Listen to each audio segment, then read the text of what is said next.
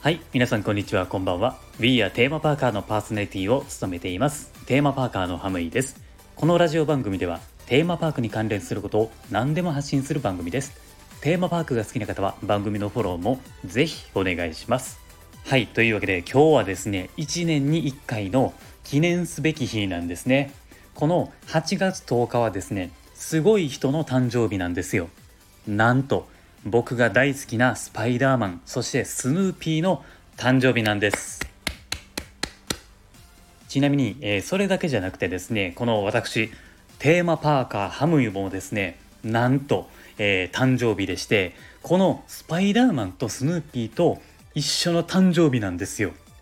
これねほんまに奇跡なんですよね。えっ、とですね年はですね33になりましたね。うんあの33なんですけれども未だにあの学生さんですか？みたいな風に聞かれることが多いですね。まあ、えーそれは置いておいてですね。僕はですねやっぱりこうめちゃくちゃねユニバーサル・スタジオ・ジャパンと縁があるなと思うんですよ。スヌーピーもちっちゃい頃からね、えーアニメなんかをよく見ていたしスパイダーマンは小学校ぐらいからですねあのゲームがあったんですよね。マーブル。その時はですねあのマーベルじゃなくてマーブルっていう表記だったんですけれども、まあ、そのゲームをやっていて好きだったんですよ。そしてスヌーピーもスパイダーマンも僕がどっちも好きなキャラクターなんですよね。その2人のキャラクターと誕生日が一緒やし、えーその2人がですねあのユニバにいることがもうこれほんまに奇跡なんですよ。だからですね僕はもう生まれながらにしてユニバに行く運命だったんだと思うわけなんですね。ここでですねちょっとあのおしゃれなことを言いたいなと思うんですけれども8月10日っていう日はですね個人的にあの素敵な呼び方をさせていただいてるんですよ。僕はですねさっきも言ったようにスパイダーマンとスヌーピーが好きですしユニバが好きじゃないですか。で好きっていう気持ちは心から生まれてくる感情ですよね。そしてその心は英語でハートって言いますよね。つまりですね8月10日はハートの日と呼べるんですね。大好きなキャラクターと場所と心でつながっている日という意味合いで僕は8月10日はハートの日って呼んでいます。これねこうなかなかいいと思うんですよね。僕はねあのほんまに気に入っています。1日でもずれていたらですねこういう関係性はあのなかったですからほんまに運命だと思いますね。あとですねちょっとよく聞いていただきたいんですけれどもあの年を取ることに対しては深く考えなくていいと思うんですよ。結構ですね日本人って年齢を気にする人が非常に多いんですけれども年齢っていうのは単なる数字でしかないので気にしなくてもね OK なんですよ。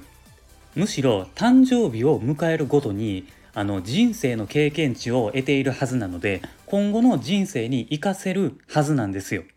何歳だからやらないとかもう年だしやれないだとかあの年齢を理由にしてね自分から行動しない人が多いのでこれね非常にもったいないんですよね。なので小さいことでもいいので自分が思っていることに対して少しずつ挑戦していってほしいなっていうふうに僕は思うんですよ。